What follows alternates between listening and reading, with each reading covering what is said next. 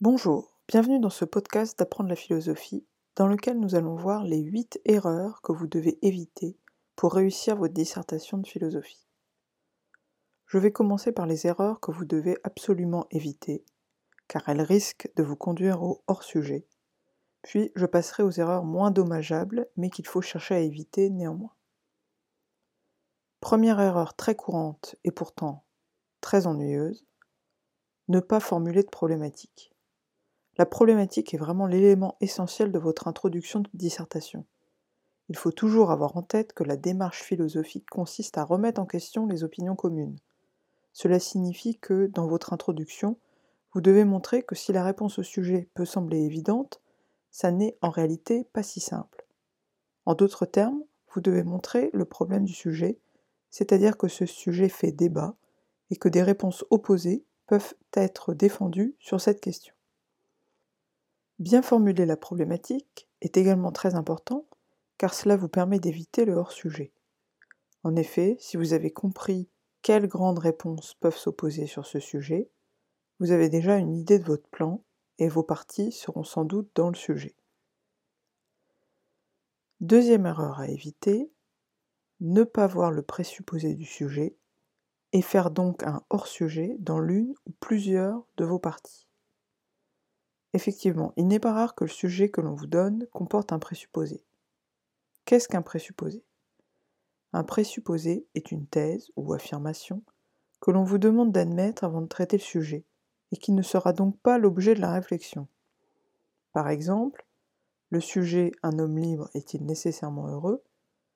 contient un magnifique présupposé. D'après vous, quelle est la thèse qui est admise dans ce sujet et qui ne doit pas être discutée ici, même si par ailleurs c'est un problème philosophique que l'on peut poser L'homme peut être libre. En effet, le sujet Un homme libre suppose que l'homme peut être libre, ce qui n'est pas du tout évident. Néanmoins, si dans ce sujet vous commencez à dire que l'homme n'est pas libre, vous ne répondez plus au sujet, car l'homme n'est pas libre n'est pas une réponse au sujet un homme libre est-il nécessairement heureux On vous demande donc d'admettre l'hypothèse que l'homme peut être libre pour vous concentrer sur le problème de savoir si cette liberté rendra toujours l'homme heureux ou non. Troisième erreur très courante et qui cause bien des hors-sujets. Faire des parties qui ne répondent pas au sujet dans son intégralité, mais traitent seulement des morceaux du sujet. Il faut que vous gardiez en tête que votre devoir doit être une argumentation.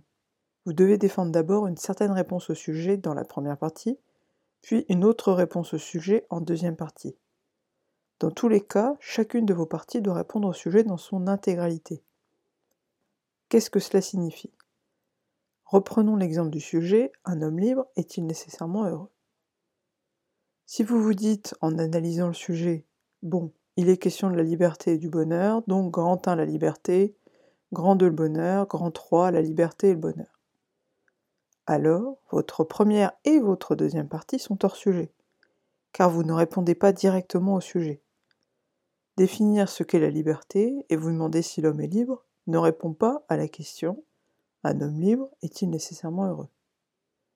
Assurez-vous donc toujours que vous répondez au sujet dans son intégralité.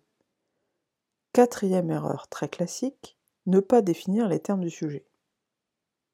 Définir les termes du sujet est ce que vous devez faire au tout début lorsque vous analysez le sujet au brouillon.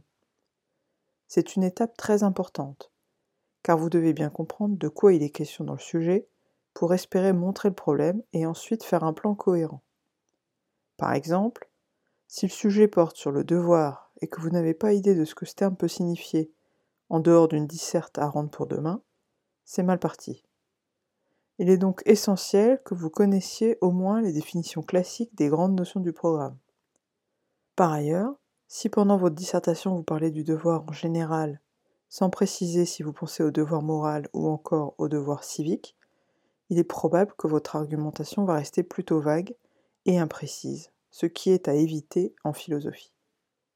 Cinquième erreur, être relativiste et prétendre tout le long du devoir que de toute façon, c'est relatif. Cette erreur peut sembler anodine, mais il n'en est rien. Elle peut même être fatale. Pourquoi? Le relativisme est une thèse que l'on peut défendre en philosophie. On parlera par exemple de relativisme moral ou encore de relativisme esthétique.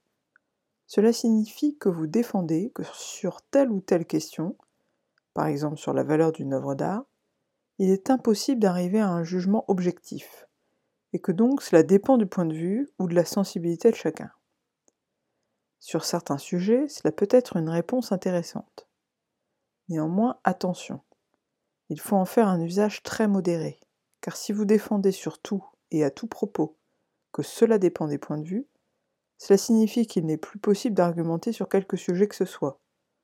En d'autres termes, dire cela dépend des points de vue est souvent une façon de refuser le débat.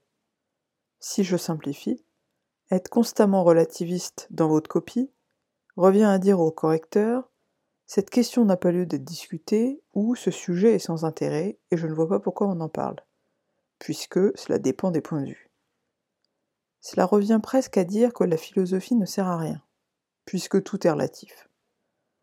Indépendamment du fait que cette affirmation est très contestable, je crois que vous commencez à voir le problème. Autant vous dire que le prof de philo n'aime pas particulièrement que l'on nie l'utilité de la philosophie. Essayez donc plutôt de montrer en quoi ce sujet est particulièrement intéressant et pose un réel problème. Sixième erreur à éviter parler d'un auteur en deux lignes et passer à autre chose. Si vous faites référence à un philosophe, c'est pour développer sa thèse et vous appuyer sur ses arguments. Si vous ne faites que le nommer sans prendre la peine de développer sa pensée, ça ne sert à rien. Car alors ce que vous dites de l'auteur ne vous permet pas de justifier réellement votre réponse au sujet. Il est absolument nécessaire que vous développiez un minimum la pensée de l'auteur et ses arguments, pour justifier la thèse que vous défendez dans votre sous-partie. Septième erreur, commencez votre introduction par de tout temps, au jour d'aujourd'hui, ou une phrase très vague et générale du même genre qui a toutes les chances d'être une banalité ou une idée reçue. Il ne s'agit pas, vous le comprenez, d'une erreur aussi dommageable que d'oublier de faire une problématique dans votre introduction. Néanmoins, il est dommage de commencer votre dissertation par une banalité. Cela fait plutôt mauvais effet et dispose mal votre correcteur pour la suite. Je vous suggère donc de plutôt faire une accroche en prenant un exemple ou en citant un auteur. Sur cette question, vous pouvez regarder ma vidéo sur l'accroche où j'explique tout cela en détail sur ma chaîne Apprendre la philosophie. Huitième et dernière erreur à éviter. Commencez votre paragraphe par selon Descartes, selon Kant, selon Épictète, etc.